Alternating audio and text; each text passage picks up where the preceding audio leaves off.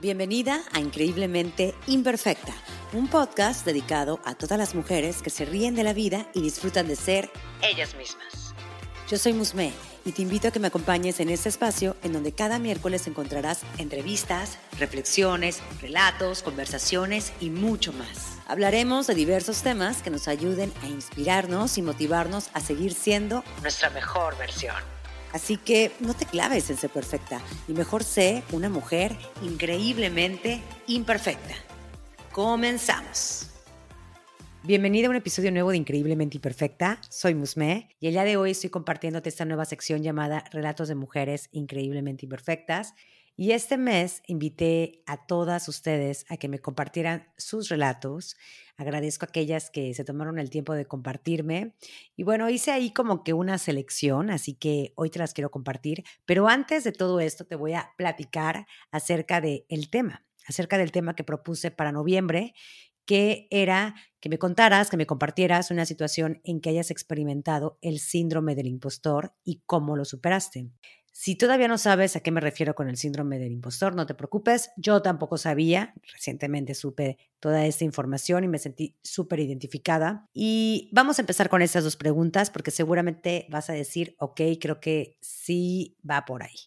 ¿Alguna vez has sentido que el trabajo en el que estás o que esa invitación a dar una plática o ese reconocimiento que te dio tu mejor amiga o un jefe no te lo merecías? ¿O te ha pasado que no has querido reconocer o voltear a ver realmente todos los logros que has hecho. Llámese a través de un emprendimiento, llámese a través de tu trabajo, llámese incluso esas actividades que te llenan el corazón y que has ido avanzando o todo ese conocimiento que has ido experimentando, tal vez de algún libro y que quieres compartirlo, pero después dices, ay no, ¿quién soy yo para hacerlo? ¿Te ha pasado? Pues no te sientas mal, ¿eh? Porque si te ha pasado, eres una de muchas que le pasa. Así que, en resumidas cuentas, el síndrome del impostor viene siendo como que esa partecita, esa vocecita que te dice, no, no puedes, eres un fraude y te lo crees. Yo lo he experimentado y aún me pasa y seguro me pasará mucho más seguido. Y existen mucho más mujeres que también lo han vivido. Sin embargo, ¿sabes qué es lo padre de esto? Que cuando te cachas, que estás viviendo esa situación, que te estás auto saboteando y dices, hey, vete de aquí porque eso no soy yo, porque yo soy esto, y solamente tú vas a saber qué, te vas a sentir imparable. Así que te invito a que disfrutes de estos relatos que me compartieron algunas chicas de la comunidad increíblemente imperfecta. Cualquier parecido con la realidad, créeme que no es coincidencia. Hola comunidad, soy maratonista profesional y amo estar con mi equipo entrenando. Amo las carreras y puedo decirte que a pesar de que he tenido muy buenos resultados cuando entreno y compito, me costó mucho quitarme esa etiqueta de que no se podía a mi edad.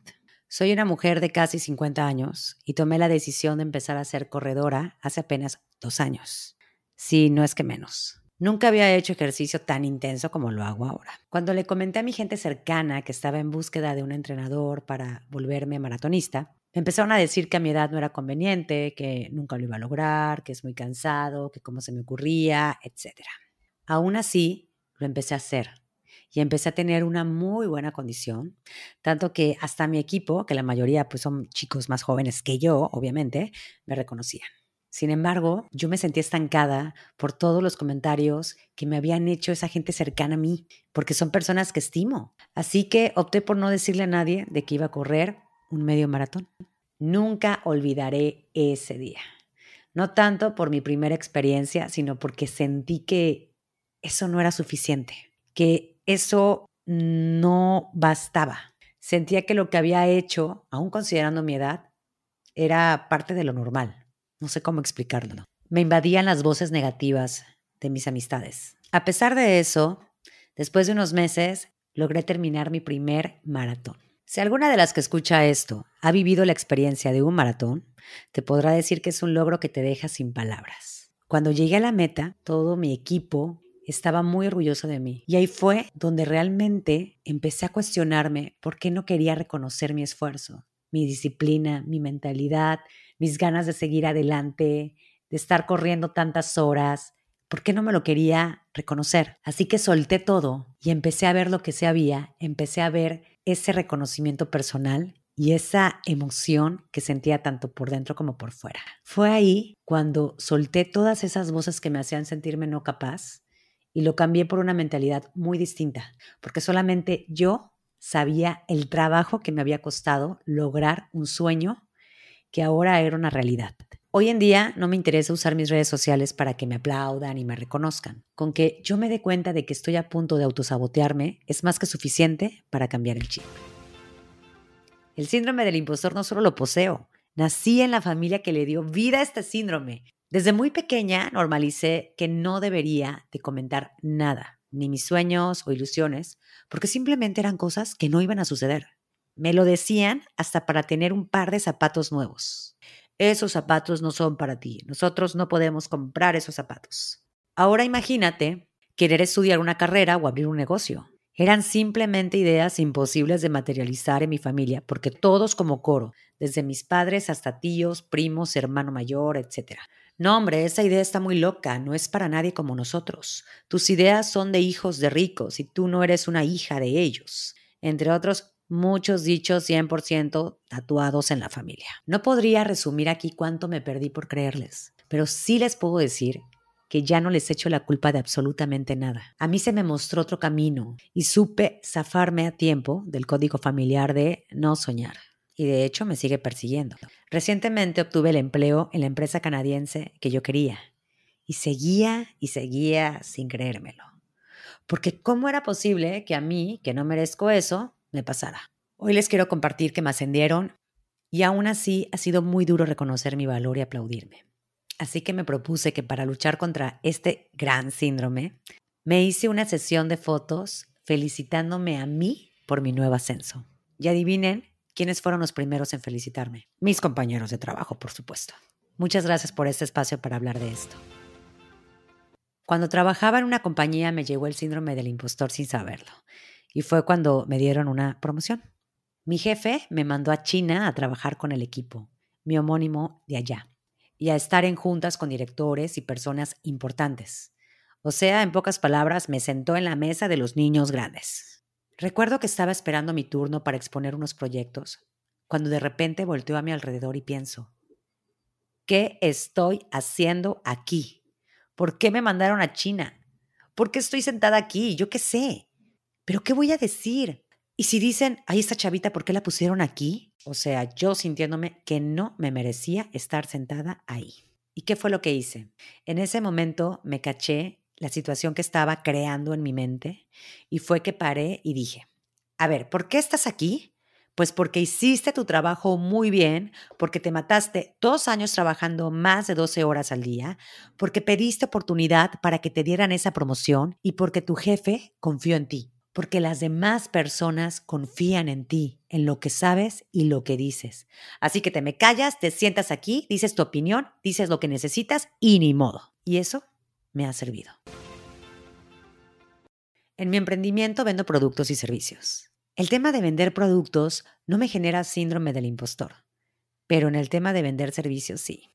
Hay días, sobre todo cuando estoy promocionando los cursos, que me digo, es que ¿quién me va a comprar? Es que, ¿por qué me van a comprar a mí habiendo infinidad de emprendedoras con un conocimiento mucho más grande, con esos viajes que muestran en sus historias y ese nivel de éxito que la gente le gusta tener? Para mí mi nivel de éxito es tener tiempo para mi hija, poderme sentar en el sillón sin que nadie me presione, poder estar los fines de semana con ellos sin prisa y teniendo un ingreso económico bien, y eso es lo que muestro en mis historias realmente. Lo que hago para trabajar este tipo de síndrome es antes de que empiece con la promoción de mi próximo curso, me siento y digo, ¿qué has hecho? ¿Por qué quieres hacer este curso? ¿Cuál es tu motivación? Y me pongo a escribir lo que he hecho, todo lo que he logrado, hasta dónde he llegado, cuál es mi motivación, cuál es mi objetivo y realmente es cuando lo reafirmo. De hecho, cuando estoy dando los cursos y me preguntan cosas y sé contestarles, es cuando digo, sí sabes, el tema es esa maldita vocecita que está dentro de ti, que te está diciendo, pero no sabes, pero no sabes. Entonces, así lo manejo. Escribo mucho todo lo que me pasa, todos mis logros para poder callar al síndrome del impostor. ¿Y cómo refuerzo mi confianza? Cuando ya en un curso sé responder y orientar todas las dudas de las emprendedoras y cuando vuelvo a conectar con mi significado de éxito. Nuevamente quiero agradecer esos relatos que me llegaron a mi correo pero no me puedo despedir sin antes yo ser parte de esta sección. así que te comparto mi relato. Como muchas saben, y si no lo sabes, te lo comparto rapidísimo, en 2011 abrí mi primer emprendimiento oficial. Ese emprendimiento se llamó Magic, el cual era un negocio de fiestas temáticas para niñas. Era un proyecto súper colorido, súper mágico, súper bonito y mi creatividad estaba en su máxima expresión todos los días. Sin embargo, cerré en 2019 por motivos sencillos y claros. No me estaba generando ganancias. Pero bueno, ese es otro tema que platicaré en otro episodio porque tenía mucho que ver con la poca información financiera que manejaba en ese entonces. Regresando a Magic, yo veía que era algo que yo no nombraba por eso mismo, porque pensaba que como yo lo había cerrado, había sido un fracaso total. Me daba pena. Y fueron casi 10 años que realmente no debo de verlos como algo negativo. Al contrario, hice feliz a muchas niñas. Tuve muchos aprendizajes. Gracias a ello me volví amante de la lectura, Gracias a ello me llevó a diferentes partes que fui descubriendo a lo largo de ese camino. En fin, la verdad eso no lo veía. Hace unos días platicaba con una muy buena amiga mía y me decía, es que no sabes lo feliz que se pone mi hija cuando recuerda su fiesta en Magic. Y me dijo algo tan bonito que no puedo creer que yo no lo había visto y que no me había caído el 20. Fue algo así como tú dejas una gran huella en muchas niñas que vivieron toda la fiebre de Magic. Incluso dice trabajo a chavas que seguro aprendieron muchísimas cosas gracias a ti. Es más, ¿por qué no abres un curso para aquellas que estén interesadas en abrir un negocio de fiestas infantiles? Cuando ella me estaba diciendo todo esto, sí me emocioné, muy, muy, muy dentro de mí. Y yo le contesté, ¿cómo crees que voy a hacer cursos? ¿Cómo crees que voy a retomar todo esto si fracasó? pero después le digo, pues, ¿sabes qué? Yo realmente implementé varios sistemas en ese negocio, tengo suficiente conocimiento de cómo armar paquetes, cotizaciones, cómo tratar con proveedores, qué es lo que está de moda, qué es lo que no. Y eso es algo que realmente no había visto en mí. Así que mm, te comparto con mucho orgullo que sí, tuve un negocio increíble llamado Magic y que fui una de las pioneras en ese servicio en la ciudad donde vivo. De ahí surgieron mucho más competencia, pero nada como el servicio que yo brindaba. ¿Y sabes por qué? por el simple hecho de que era creado por mí. Y es aquí donde me cayeron también otros 20. Cuando una se empieza a comparar, no sabes si la otra persona está pensando lo mismo de otra persona. Entonces, en vez de ver eso, mejor concentrémonos en lo que hemos creado, en lo que ha significado para nosotros llegar hasta donde estamos, en seguir persiguiendo esas metas que están costando trabajo, pero que seguramente nos están dejando buenas experiencias. Todo deja un aprendizaje, todo. Así que a tomar ventaja de eso.